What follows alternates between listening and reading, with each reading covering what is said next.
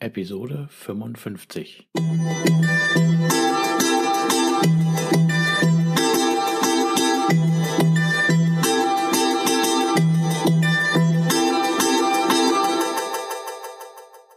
Herzlich willkommen zu meinem Podcast Is Mobbing, dem Podcast, der sich mit der Bewältigung von Mobbing am Arbeitsplatz bis hin zum Wiedereintritt in ein glückliches und erfolgreiches Leben befasst. Schön, dass du da bist und mir zuhörst. Mein Name ist Arne Peters und du erhältst hier wertvolle Tipps, Informationen sowie Praxiserfahrungen, wie du deine Mobbing-Situation bestmöglich meistern kannst. Also raus aus der Krise und wieder rein ins Lebensglück.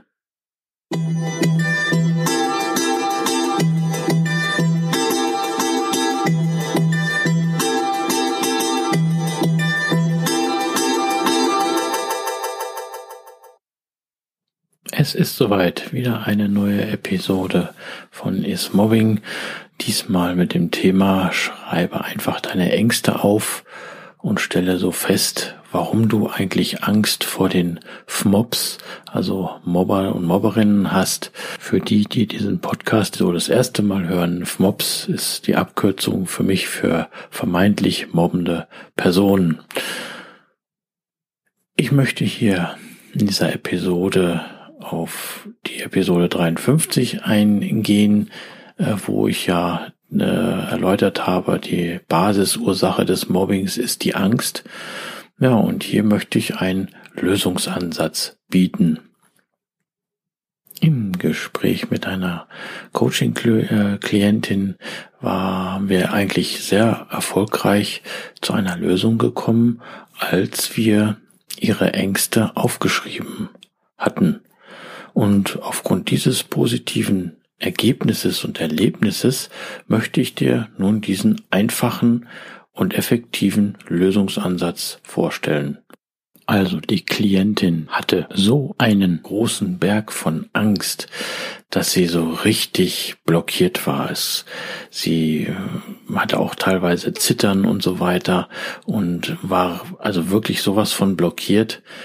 Da kam mir die Idee, dass sie doch einfach mal aufschreiben sollte, was sie für Ängste genau gegenüber der Mob äh, und der Arbeit hatte und den Kollegen und so weiter.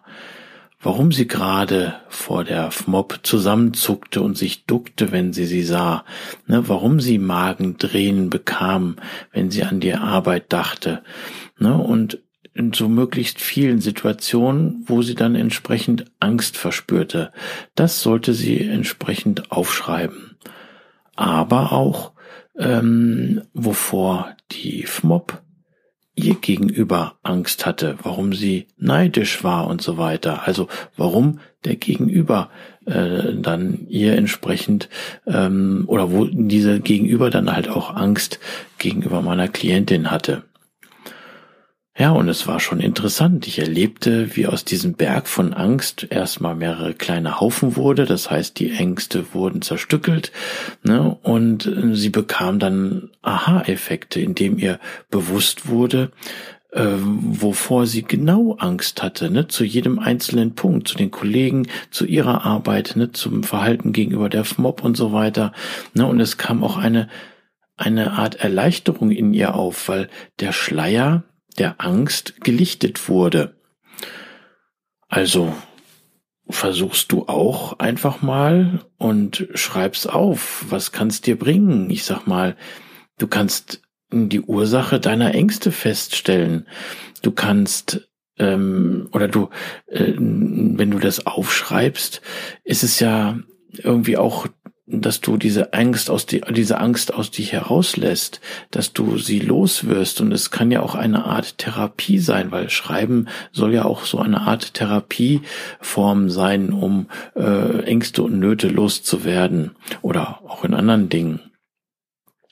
So, und wenn dir dann diese Ängste bewusst werden, dann kannst du besser dir vielleicht Gegenmaßnahmen einfallen lassen und dann halt auch einleiten.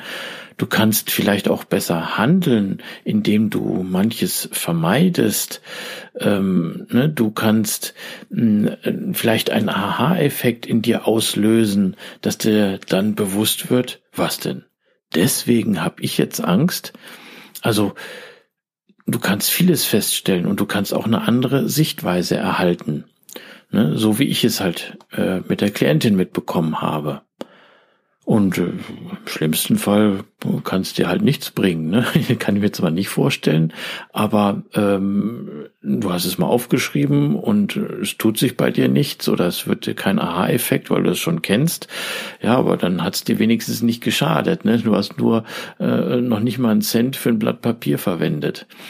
Na, aber wenn es dir dann nicht hilft, dann guck halt nach einem anderen Lösungsansatz, dir deine Ängste bewusst werden zu lassen.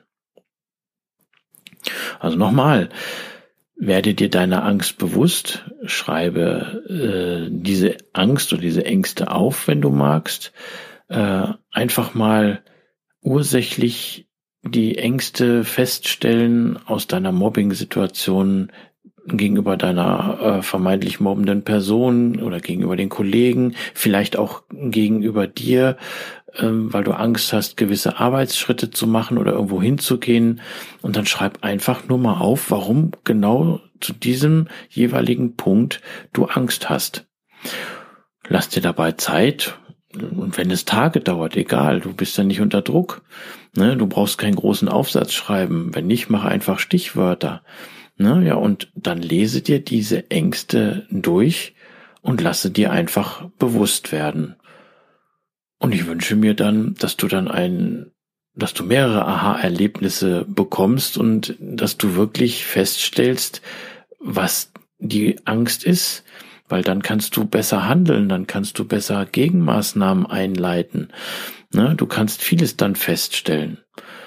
Und du kannst dann den Zettel, wo du die Ängste aufgeschrieben hast, auch in deine Dokumentation äh, mit einbauen. Ne, du kannst diesen Zettel deinem Hausarzt, Anwalt oder Therapeuten vorlegen, so dass sie dir besser helfen können. Ne, also es kann schon sehr sinnig sein. Also nochmal, aufschreiben, wovor du Angst hast, damit es dir bewusst wird und damit du besser dann Maßnahmen dagegen entwickeln kannst, das mm, wünsche ich dir wirklich mit diesem Lösungsansatz. Vielleicht noch so eine Erweiterung als Vorschlag.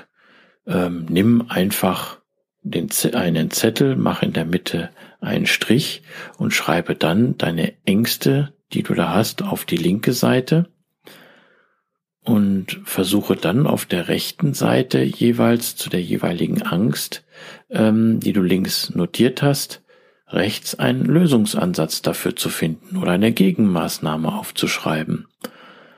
Wäre noch so eine Erweiterung als Hilfe und Unterstützung. Ja, und wenn du dich dann wenn du allein dann schreibst und wenn du dich damit beschäftigst, ähm, wird dir bestimmt sehr viel bewusst werden, warum du die Ängste hast. Und ich glaube schon, dass du dann besser dagegen arbeiten kannst und Lösungsansätze gegen deine Ängste finden kannst. Nun bin ich wieder am Schluss der Episode. Ich hoffe, dass du was mitnehmen konntest. Vielleicht wird dir jetzt auch hierdurch einiges bewusst in Bezug auf deine Ängste in einer Mobbing-Situation. Denn ähm, erinnere dich immer daran, du wirst gebraucht, du bist wertvoll, wichtig und liebenswert, du bist einfach einzigartig, schön, dass es dich gibt. Und wenn du deine Ängste kennst und dir bewusst werden, dann wird auch alles wieder gut. Es folgt natürlich wieder nach dem rechtlichen Outro noch der Witz.